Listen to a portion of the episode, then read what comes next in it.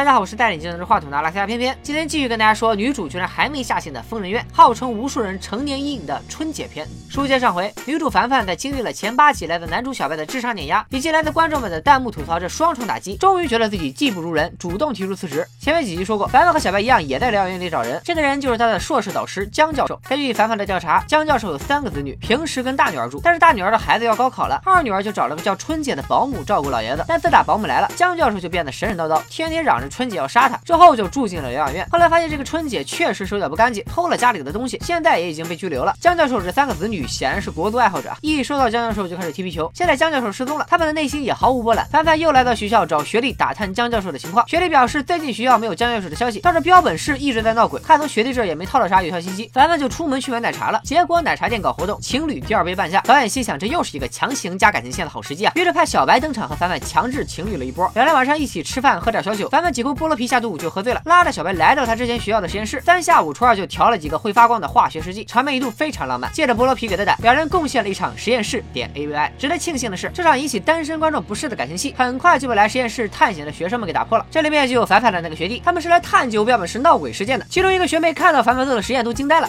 不会是年年一等奖学金的最强学霸？随便做几个实验就跟加了特效一样。这个群演的工资不想要了吧？咱把实话给说出来了？凡凡表示自己也想加入年轻人的夜生活，其实是想支开学弟他们，让小白溜走。谁知道探险的时候真的有灵异事件发生，比如大部队的人突然一个个消失，再比如楼梯上掉下来个绷带，凡凡捡起来之后，绷带又突然被一股力量扯回去啥的。结果你猜怎么着？原来是学弟为了表白烘托气氛闹着玩呢，而女生居然就这么答应了。这要是在现实中这么个表白法，早就被人打死了吧？就在大家发现是虚惊一场，松了一口气的时候，却发现本来早该锁上的标本是，现在居然还亮着灯。相信你们也猜到了，这个灯是江教授开的。从疗养院逃跑后，他就一直躲在标本室。此时这小白也找到了躲在柜子里的江教授，在众人的劝说下，江教授成功出柜。可是他却不想回家，因为他的家人压根儿不相信他的话，而且回家很有可能会被那个叫春姐的保姆杀掉。小白只能先把江教授带回疗养院。带回去的路上，江教授做了一个噩梦，自己在讲课的时候，一个低着头的学生在一个劲儿的笑，结果学生一抬头，居然露出了全场 MVP 春姐的脸。接着就到了本集中最恐怖的片段，江教授发现除了自己，没有人能看到春姐，而春姐正在一边微笑一边向他逼近。江教授撒丫子就跑，想坐电梯离开，却发现电梯空层了。转头一看，春姐的脑袋被放大了几十倍，正伸着舌头对自己发射死亡凝视。还没等江教授回过神来，他已经被春姐推下了电梯。惊醒后的江教授不断重复着说春姐要杀自己。小白安慰他，春姐已经被拘留了。江教授这才乖乖回到疗养院。把江教授哄睡之后，小白和凡凡打了个电话，聊到了自己的通感超能力，被突然出现的李医生听到了。李医生似乎对超能力很感兴趣，但小白明显不愿意向李医生透露太多。李医生见状只能转移话题，让小白多关注一下自己另一个逃跑的病人杜东。自己之所以不去找，是因为分身法术。大家还记得吗？上一期李医生戴眼镜和没戴眼镜完全是两个人，这句分身乏术会不会是某种暗示呢？咱们接着往下看，凡凡继续找江教授的家人询问情况，但他们都表示这一切都是老爷子想太多。春姐虽然偷东西，但在照顾老人方面还是很专业的，毕竟是在软件上找到五星好评的保姆。凡凡回家后下了那个软件，果然发现了蹊跷，一个专门照顾老人的保姆居然没有一单超过一个月。他把这些信息同步给了小白，碰巧也被小护士看到了。小护士开始给小白科普，现在社会上确实存在黑心保姆，他们会故意选特别老的老人照顾，因为很有可能做到一半老人就去世了，这样自己不但能拿到全部工资，有些子女还会给发白包。小白受到启发，春姐不可能运气那么好，每次都能遇到一个月就结束的单，所以真相只有一个，春姐是个变态杀人狂。既然等不到老人死，那就自己把老人弄死。为了查明真相，小白对江教授使用了通感，进入了他的梦境。看到有一次江教授醒来，春姐正在偷吃做好的菜，吃就算了，还吃了又吐，吐了又吃。再当江教授制止家人吃菜的时候，没有人听他的。还有一次吃饭的时候，发现碗里全是空的，除了江教授自己，其他人都吃的津津有味。他进屋后还发现春姐正在偷东西，想要告诉家人，自己却发不出声音。等江教授再次醒来，春姐更是变本加厉的直接往他的粥里倒敌敌畏，但是自己这回不但发不出声音，连动都动不了了。最后甚至整张床都变成了春姐的大脸。通感结束后，小白立马报了警。没过多久，他就拿着一张报纸找到江教授，报纸上赫然写着“杀人保姆中落网，或已谋杀十位老人”。看来这个春姐真的是个连环杀手，而且这也不是他第一次作案了。小白还表示，春姐已经被判死刑。江教授长舒了一口气，叫小白通知家人来接自己。小白的表现很奇怪，他只说让凡凡去问一下。镜头一转，凡凡找到江教授的家人，可是大家都不愿意把老爷子接回家，直到江教授的孙子道出了真正原因。外公，的妈妈不好。难不成真正有问题的是江教授自己？小白明白，江教授很有可能只是表面上的弱者，毕竟亲情出现裂痕是一个巴掌拍不响的。对于孝顺这件事，小白还提出了他自己的观点：谁告诉你听，是子女就必须要孝顺父母的？所谓的孝道就是一种道德绑架，爱是不言而喻的，也是不需要去强迫的，爱是发自于内心的行为。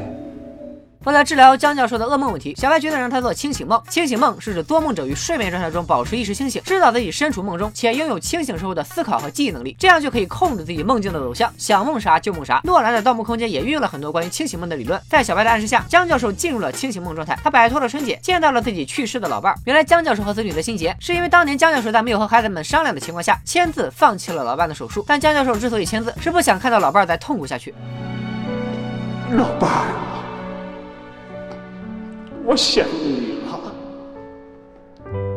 我想去找你。现在不是时候，老江，不着急。